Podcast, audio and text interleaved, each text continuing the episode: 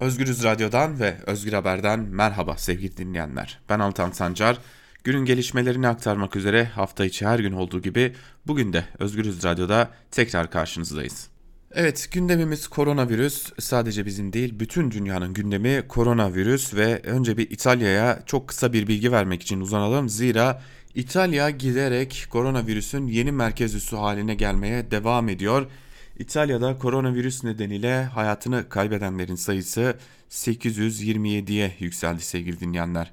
İtalya'da 21 Şubat'ta patlak veren Covid-19 salgını nedeniyle bilanço her geçen dakika ağırlaşmaya devam ediyor. İtalya Sivil Savunma Genel Müdürlüğü bir e, basın toplantısıyla duyurdu. Son durumu ülkede mevcut vaka sayısının 10.590'a çıktığını bildiren müdürlük bu sayıya ölenler ve iyileşenler dahil edildiğinde virüs bulaşanların toplam sayısının 2462 olduğunu kaydetti.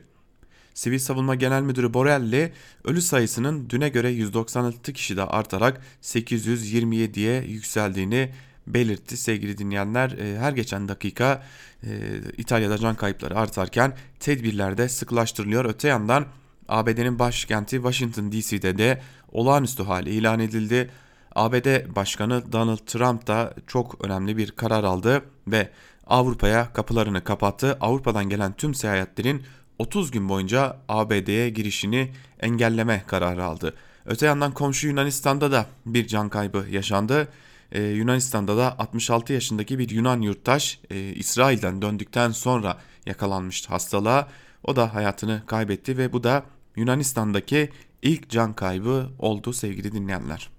Tabi dikkat çeken e, bazı hastalık haberleri de gelmeye devam ediyor. E, son dikkat çeken haberlerden biri de şuydu.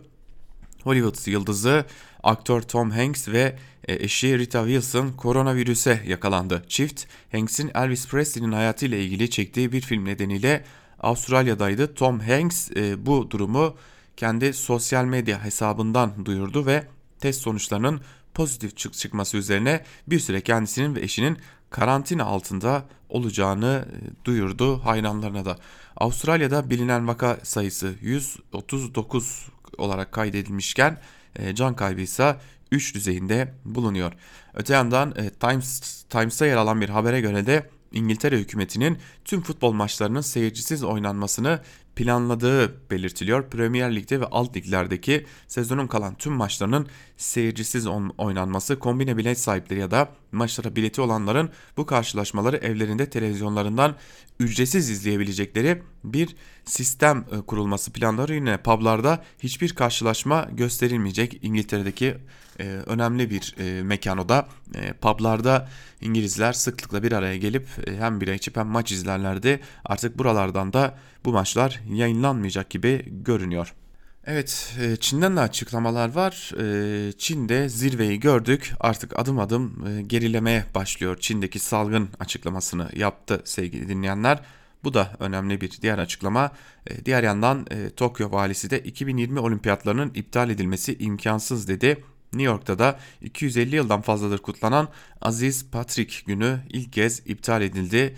Az önce de aktardık Yunanistan'da ilk ölüm gerçekleşti. Böylelikle dünyadaki toplam vaka sayısı 126.258'e hayatını kaybedenlerin sayısı ise 4.648'e yükseldi sevgili dinleyenler. Bir diğer yandan Amerika Birleşik Devletleri'ndeki NBA oyuncusu Rudy, Rudy Roberts da virüs tespit edildi ve bunun ardından da NBA'deki tüm maçlarda durduruldu.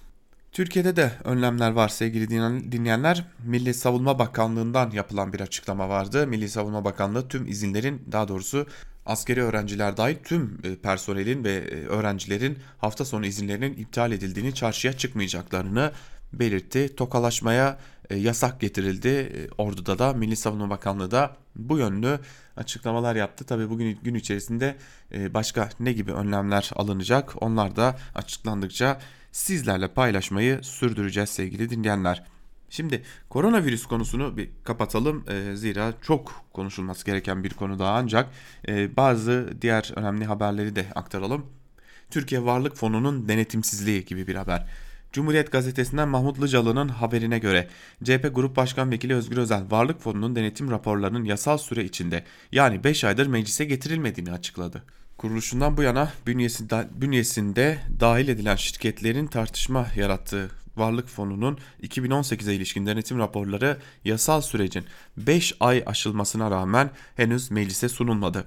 DP Grup Başkan Vekili Özgür Özel 24 Ocak 2020'de Meclis Başkanı Mustafa Şentop'a fonla ilgili denetim raporlarının meclise gelmesiyle ilgili soru önergesi verdi ancak Özel'in verdiği soru önergesi de yaklaşık 50 gün bekletildikten sonra 10 Mart 2020 tarihinde işleme konuldu.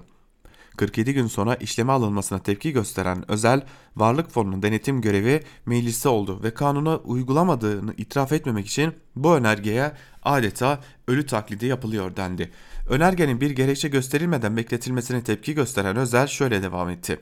Bütün varlığımız hatta gelecekteki varlıklarımız bu fona konulmuş durumda. Fonun zaten denetimi şeffaf değil. Meclise bile yollanmıyor dedi.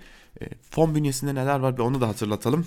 Ziraat Bankası, Halkbank, Türkiye Petrolleri, BOTAŞ, PTT, TürkSat, Borsa İstanbul, Milli Piyango, Türkiye Cumhuriyeti Devlet Demiryolları, Türkiye Denizcilik İşletmecileri, Etimaden İşletmecileri, Çay, Çaykur, Türk Hava Yolları, Türk Telekom ve mülkiyetleri hazineye ait olan bazı taşınmazlar. Tabi tamamını e, özetleyecek olursak Türkiye'nin geleceği. Geçelim bir diğer haberimize Diyarbakır ve Urfa'dan avukatlara yönelik e, gözaltı haberlerini aktaralım. Diyarbakır ve Urfa'da Urfa merkezli başlatılan operasyon kapsamında aralarında Özgürlükçü Hukukçular Derneği üyeleri avukatlarının da olduğu 9 avukat gözaltına alındı sevgili dinleyenler. Avukatlar Urfa merkezli bir soruşturma kapsamında gözaltına alındı deniliyor ve e, şu an itibariyle dosyada gizli kararı olduğu için de dosyanın tam olarak kapsamı bilinmemekle birlikte ilerleyen saatlerde gözaltı sayısının da artabileceği belirtiliyor. Böylelikle e, savunmaya yönelik baskılarda da bugün yeni bir e, aşama daha kaydedilmiş oldu sevgili dinleyenler. Bir diğer haberimize aktaralım. Rusya ile Türkiye arasında İdlib'deki e, güvenlik koridor görüşmeleri de devam ediyor. 5 Mart tarihinde e, Rusya'da Moskova'da bir zirve gerçekleştirilmişti. Cumhurbaşkanı Erdoğan ve Rusya lideri Vladimir Putin bir araya gelmişti. Ve bu zirvenin ardından İdlib'de ateşkes kararıyla birlikte M4 otoyolunun kuzey ve güneyinde 6 kilometrelik e, bir güvenlik koridor açılması kararlaştırılmıştı. Bu koridorun nasıl işleyeceği, nasıl yapılacağına dair de görüşmeler devam ediyor. Rusya'dan gelen heyet Ankara'da Milli Savunma Bakanlığı yetkilileriyle görüşmelerini sürdürüyorlar. Öte yandan Milli Savunma Bakanı Hulusi Akar da bu konuya ilişkin bir açıklama yaptı ve açıklamasında e, görüşmelerin devam ettiğini, e, büyük aşamada olumlu seyir kaydedildiğini ve yakın bir zamanda da sonuçlandırılabileceğini kamuoyuna duyurdular diyelim ve haber bültenimizi burada noktalayalım. İlerleyen saatlerde gelişmeler oldukça biz hem haber bültenlerimizle hem de canlı bağlantılarla sizlerle birlikte olmaya devam edeceğiz. Özgürüz Radyo'dan ayrılmayın. Şimdilik hoşçakalın.